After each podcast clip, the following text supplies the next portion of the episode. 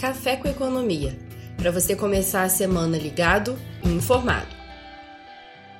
Olá pessoal, tudo bem? Sejam todos muito bem-vindos a mais um Café com Economia da Orium Investimentos.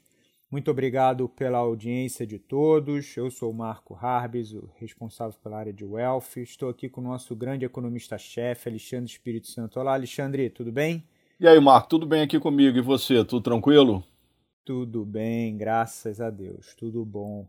Bom, vamos lá, a gente tem uma semana corrida, embora tivesse, ela tivesse sido curta essa última semana que passou, uh, a gente teve um bocado de resultados e informações. Né? A primeira coisa que eu queria entender, até se é, nós fizemos pro, novas projeções, foi o resultado do PIB. Né? Teve um primeiro resultado, veio maior que o esperado, 1,2, né? veio bem forte, surpreendeu o mercado.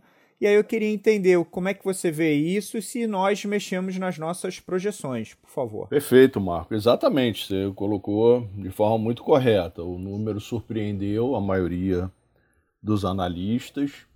É, a gente tinha uma projeção de uma alta de 1%, trimestre contra trimestre, foi o que aconteceu, a gente até acertou o número. Mas no trimestre contra o trimestre imediatamente anterior, o número foi muito melhor do que a gente imaginava. É, uma série de razões, umas a gente já até esperava, que foi a questão do agronegócio, como a gente vem comentando aqui com muita frequência, né, Marco? o agronegócio brasileiro ele está tão forte, tão resiliente, que parece até que não tem pandemia, né? E mais do que isso, como a gente teve um aumento muito forte de preço de commodities em geral, inclusive as commodities agrícolas, isso favorece muito o, o, nosso setor e também o setor exportador, porque somos um país que exportamos commodities.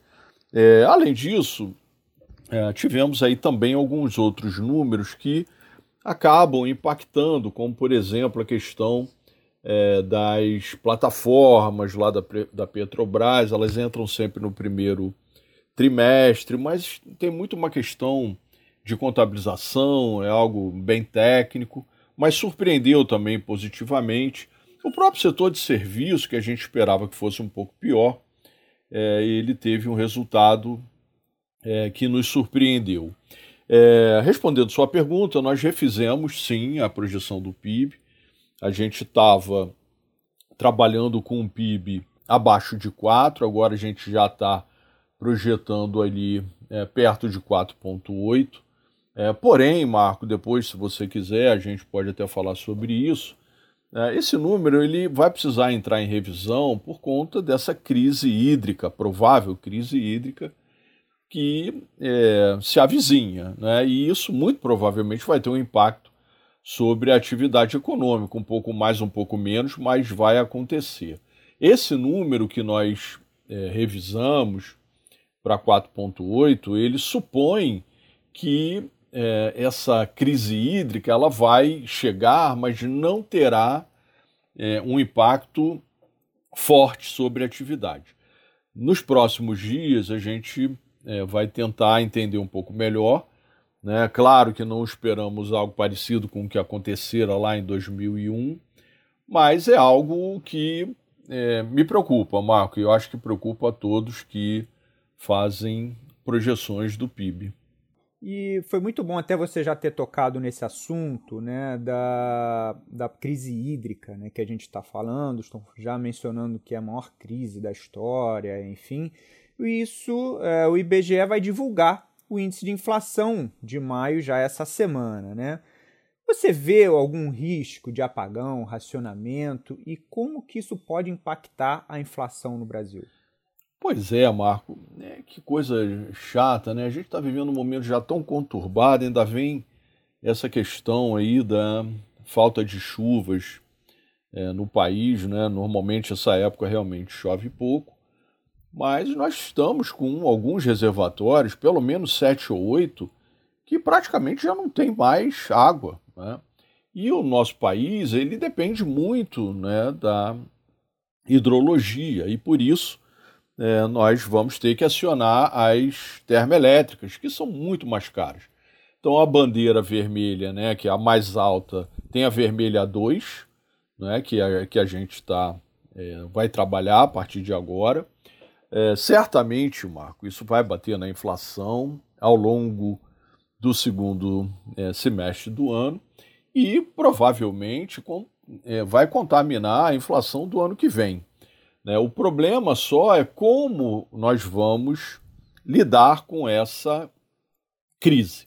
Né? Se vamos ter um pouco de sorte, é, porque não é preciso chover, mas também como vai ser administrada né, essa, esse manuseio, né, se eu vou remanejar uh, a carga para determinados horários, se a gente vai ter que, infelizmente, fazer racionamento, uh, se vamos ficar suscetíveis a blackout, né, isso aconteceu né, já no passado, é, não muito distante no nosso país.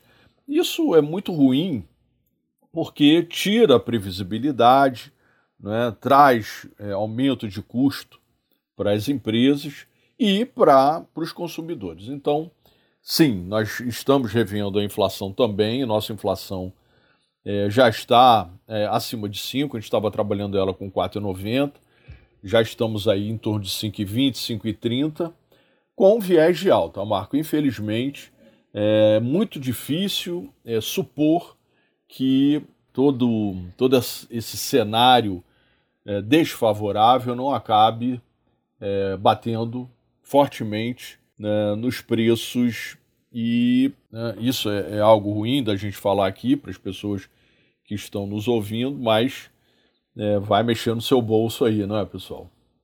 É, a inflação geralmente não é bom, né? Vamos dizer assim.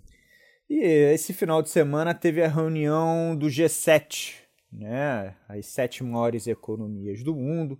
E eles falaram na criação de um imposto global em relação às empresas multinacionais. Você consegue explicar para a gente o que, que, seria isso? Pois é, Marco. Tem acontecido tantas coisas difíceis da gente explicar. É, vamos tentar, né, aqui para os que nos ouvem, né, pelo menos né, a gente ab é, abrir uma, uma janela, dar uma lufada aí de é, explicações razoáveis. O que, que acontece, Marco? Ah, existe já há muito tempo uma tese de nós fazermos uma espécie de é, reforma tributária global. É, em que sentido seria isso? Traríamos, como foi é, o que aconteceu nesse fim de semana, uma única alíquota, é, no caso aí do G7, mas já sugerindo que o G20 é, participe, uma alíquota única, que aí você diminui ou acaba com a guerra fiscal entre os países. A sugestão né, que foi dada pelos ministros de finanças do G7 uma alíquota de 15%, isso pega muito fortemente as multinacionais. Agora, é, Marco, é o que eu é, comentei até com alguns colegas nesse fim de semana, é que isso me parece um pouco é, algo que a gente estuda lá em economia, não é? que é o, a, a chamada teoria dos jogos, tem um caso muito emblemático, o dilema dos prisioneiros, só que o dilema dos prisioneiros são dois prisioneiros, e aqui são vários jogadores, não é? Então é, é como se fosse um dilema do prisioneiro com N prisioneiros. É, na literatura a gente chama isso de tragédia dos campos comuns ou compartilhados. É algo é, que funcionaria um pouco assim na minha cabeça, Marco, da seguinte forma: eu sou um país, eu tenho interesse que a sua empresa venha para aqui, né, para fazer, montar a sua fábrica aqui. Né? Então, por que, que eu vou aumentar os impostos só porque você vai aumentar aí do outro lado? Se é que você vai aumentar, né? Então fica, não é, um pouco é, difícil de entender como isso será coordenado. Né? Se alguém não vai roer a corda ali no momento final. É, mais do que isso, se eu colocar o G20, como eu falei ainda há pouco, né, de que maneira esses países, né, no caso brasileiro, a gente tem uma reforma tributária né, que o ministro Paulo Guedes está tentando conduzir já há algum tempo. É, de que maneira a nossa reforma tributária entraria? Não é simples, Marco, de fazer. Eu acho talvez que é, os ministros queiram ter passado uma sensação né, para o público em geral, né, para o mundo, de que está havendo uma coordenação entre eles. Eu acho muito desafiador o Brexit, Marco. É, foi muito nessa linha, né? Chegou uma hora lá que o Reino Unido começou a questionar a, a União Europeia. Então, não é estalando os dedos, essas coisas são muito complexas de serem implementadas. De qualquer maneira, né, vai, vamos estar estudando isso, vamos colocar aí como algo importante, mas acho de difícil execução. Legal, muito bom.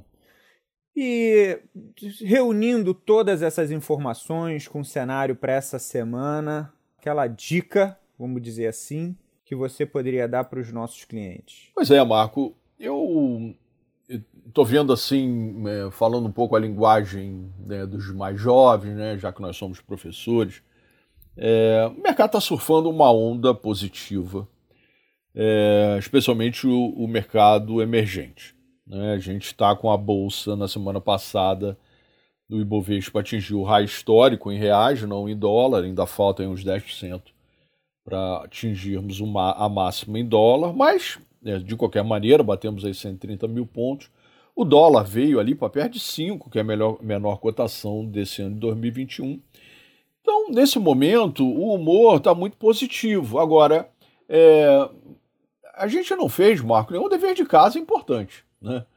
Então, talvez tudo isso esteja acontecendo porque o PIB melhorou, as estatísticas são referendadas comparativamente ao PIB, a inflação está subindo, isso também é positivo, por, por, incrível que pareça, porque no ano que vem você melhora o teto dos gastos. É, então, é, algumas variáveis, ao melhorarem, automaticamente dão uma sensação de conforto pelo lado fiscal que na vida real não se efetiva. É, mas o mercado, num primeiro momento, comemora. Me parece que é um pouco isso que está acontecendo, Marco. Então é para ficar realmente atento, não é? Não saímos de uma situação ruim pelo lado fiscal, que a gente vinha comentando aqui, e de uma hora para outra é, ficou tudo maravilhoso, não é assim. Muito bom, muito bom. Obrigado, Alexandre, mais uma vez. Pessoal, muito obrigado a todos pela audiência. Entre em contato com a nossa área de atendimentos. A gente também está é, no canal do YouTube, na Orama Investimentos, e no Instagram, arroba Orama Investimentos. Ok? Muito obrigado a todos, um grande abraço, bons investimentos e excelente semana. Tchau, tchau. Tchau, pessoal, um grande abraço.